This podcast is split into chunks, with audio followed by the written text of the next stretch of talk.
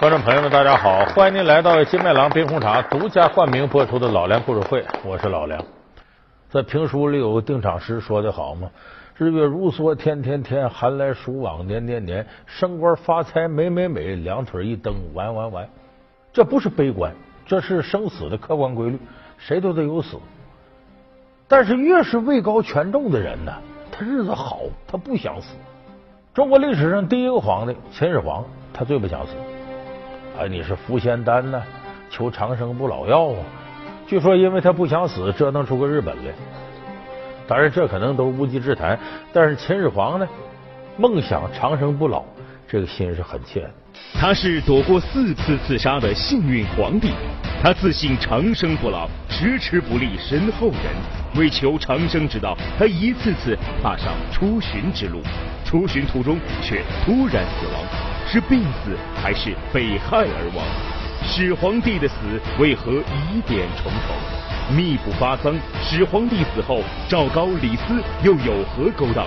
老梁故事会为您讲述秦始皇死亡之谜。秦始皇第五次出巡东游的过程当中，死到半道上，哎，就是秦始皇五十岁就死了。有的人就纳闷说，秦始皇这死，说他暴病身亡。你看当时发这个文书也是嘛，李斯、赵高两个人发的，哎，说他突然有病死了。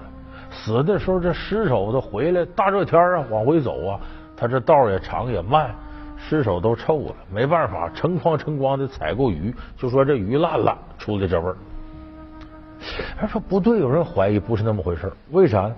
说秦始皇体格棒着呢，怎么能那么容易暴病身亡呢？怎么能证明秦始皇体格棒？这那个时候没有对皇上身体健康的医学记载，但是呢，在历史上我们能找到一些根据。什么根据呢？当年荆轲刺秦王，没把秦王弄死。很多人说那荆轲没能耐，那不是。燕太子丹最终能信任荆轲去刺秦王，荆轲就功夫再差，这个人的胆识身手也不可能是一般人。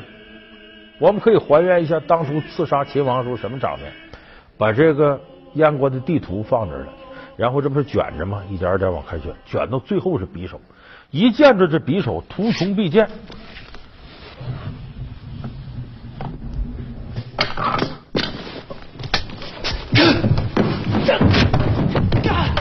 当时秦始皇第一反应。